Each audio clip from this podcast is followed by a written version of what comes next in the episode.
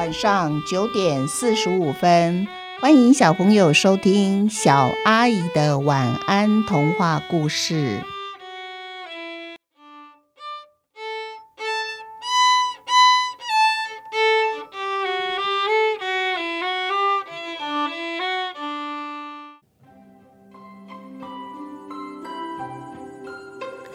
小朋友，现在我要先公布上一个故事《阿达遇见一只恐龙》的答案喽。现今地球上长得最像恐龙的蜥蜴叫做刺背鳄蜥。刺是会刺人的刺，有刺的一根刺的那个刺。背是背后的背。鳄是鳄鱼的鳄。小朋友，你答对了吗？好，那我们现在来听今天的故事。变色龙变了。最近，变色龙小生每天都在勤加练习他伸长舌头这个动作，因为啊，再过几天，他就要参加变色龙伸舌头检定考试。通过考试的变色龙。就可以独自在树林里面捕捉虫子喽，不然呐，他们只能在家等妈妈带着虫子回来。不管你喜不喜欢吃那只虫子，你都得吃，不然就会饿肚子。小生果然很厉害耶！第一次参加考试，他就通过了。兴奋的他马上就到树林里面挑一棵树坐了下来。刚开始的这几天啊，小生捉虫子的技巧不纯熟。他每每把舌头伸得很长，可是只捉到几只飞过他身旁的小蚊子。他肚子总是饿得咕噜咕噜叫着，叫得非常的大声，大到在另外一棵树上的他的哥哥都听见了。于是，小生的哥哥就带着好几只大虫子过来给他加油打气。小生的哥哥说：“刚开始捉蚊子，刚开始捉小虫子，都会这样。你不要沮丧。或许是有了哥哥的加油，他捕捉虫子的技巧就越来越纯熟，越来越好。哇！原来捉虫子其实也很简单嘛。有一天，在远远的地方，有一只彩色的蝴蝶朝着他飞了过来。”哇，那是一只有着像天上彩虹一样很多颜色的蝴蝶。小生早就不满意自己身上的变色能力，好像变来变去就这么两三种颜色而已。他心里想：如果我能吃下这一只彩色蝴蝶，说不定啊，我可以变出很多颜色哦。于是。他就学蝙蝠的倒挂姿势，趁着蝴蝶飞进不注意的时候啊，舌头一伸出去，舌头就这么卷住了蝴蝶，往嘴里送。哇！很快的，他觉得自己身体如七彩霓虹灯般变化出许多颜色了。接着，又有一只瓢虫飞了过来。哇！瓢虫身上的美丽黑点点，又使它抬高的头，伸出了长长的舌头。很快的，它又卷住了瓢虫，吃进了肚子里面。这时候，树林里面有好多个小朋友在玩耍。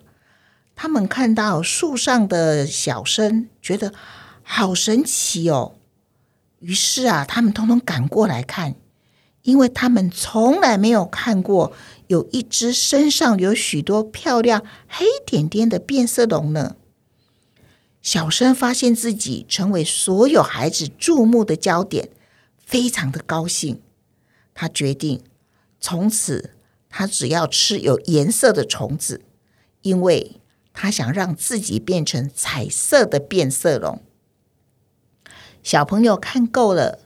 于是就纷纷离开了。他闭起眼睛，打算好好睡个觉。这时候，他听见翅膀飞舞的声音由远到近传了过来。他赶紧张开眼睛，果然有一只又大又肥的红色虫子就在树上方飞舞着。哇！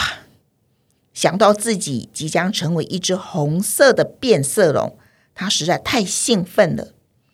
他等着，等着，等着红色的虫子飞得高一点，再低一点的时候呢，高高低低的飞过来，刚好他伸出舌头，就要一次命中这个目标。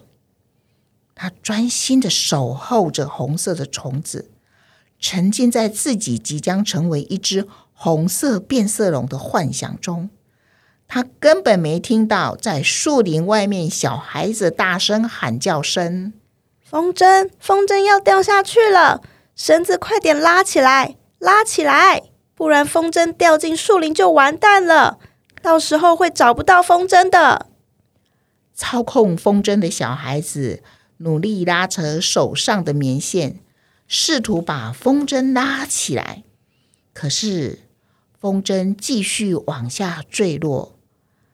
就在离小生不远处，眼看机不可失，他马上伸出舌头，伸出的舌头呢，有平常的两倍长，啪嗒，非常准确的就卷住了红色虫子。当他打算把舌头缩回来的时候，却发现，哎呀，舌头被虫子粘住了。于是他就这么跟着红色的虫子一起飞到了天空。风筝越飞越高，空气变得稀薄了。他觉得很难吸到空气啊！我要窒息了。就在这个时候啊！小生身体一软，瘫下去，两眼一闭，舌头放松，他开始往下掉，往下掉。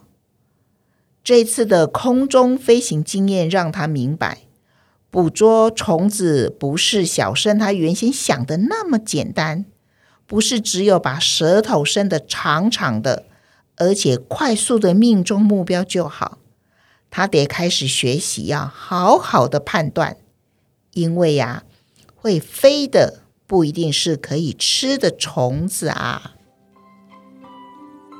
我们一起想一想，变色龙最为大家知道的是，当变色龙遇到危险，为了保护自己不会被捉到，变色龙会把自己身上的颜色。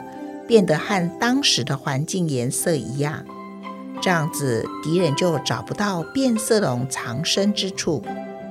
但是还有其他的情况，变色龙身上颜色也会变色哦。是什么情况呢？小朋友，你们要不要找一找、想一想呢？今天故事就在这边结束，下次别忘记收听。小阿姨的晚安童话故事，祝你们有一个甜蜜的梦，晚安。